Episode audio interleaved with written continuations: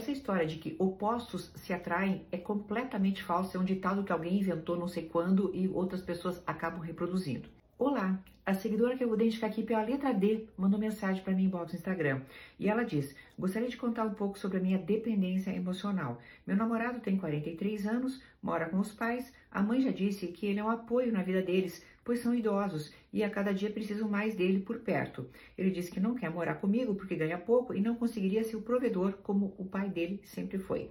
Ele tem a cabeça de um idoso de 70, não gosta das coisas que eu gosto e às vezes parece não gostar nem de viver. Eu, ao mesmo tempo que queria ele do meu lado, gosto da liberdade de não ter alguém todos os dias. Tô confusa. Já terminei quatro vezes com ele, mas ele vem atrás e, como eu gosto, acabo voltando. Muito triste a situação de amar alguém quando sabe que as diferenças são muitas e o futuro é incerto. Bem, querida, essa história de que opostos se atraem é completamente falsa, é um ditado que alguém inventou não sei quando e outras pessoas acabam reproduzindo.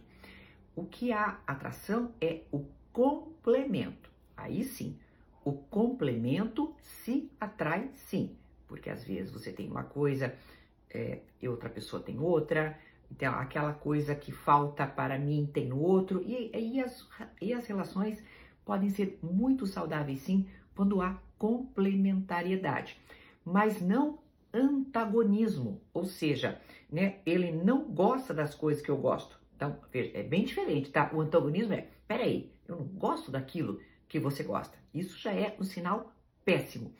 Um sinal péssimo também, e que aí eu queria que você refletisse, não é sobre o teu relacionamento, é sobre você, tá? Veja o que você fala. Eu, ao mesmo tempo que queria ele do meu lado, gosto da liberdade de não ter alguém todos os dias.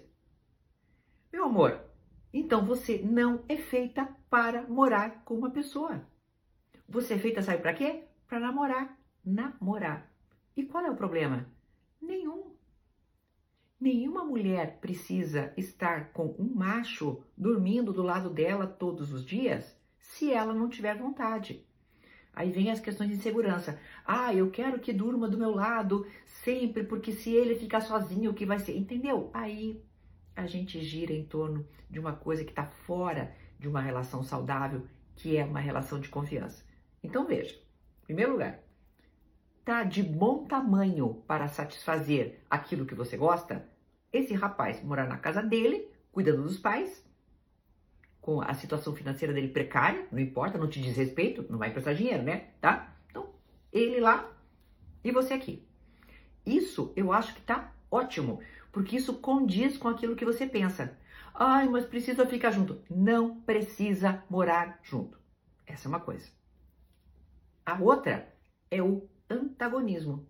É aquele contrário. Aí você fala também de novo, ó. As diferenças são muitas e o futuro é incerto. Meu amor, então, se há antagonismo nas coisas que um gosta e o outro gosta, isso já é um bom motivo para não ficar junto. Você entendeu, né? Então, no teu caso, duas são as respostas importantes. Última repassada para não ficar longo o vídeo.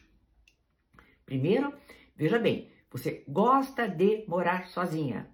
Avalie bem se você precisa de um homem dormindo ao teu lado 7 por 7. Não é fácil, tá?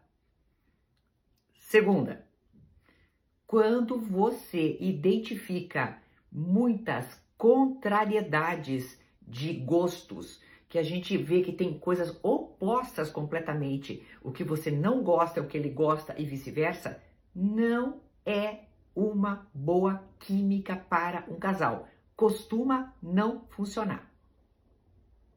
Até uma próxima.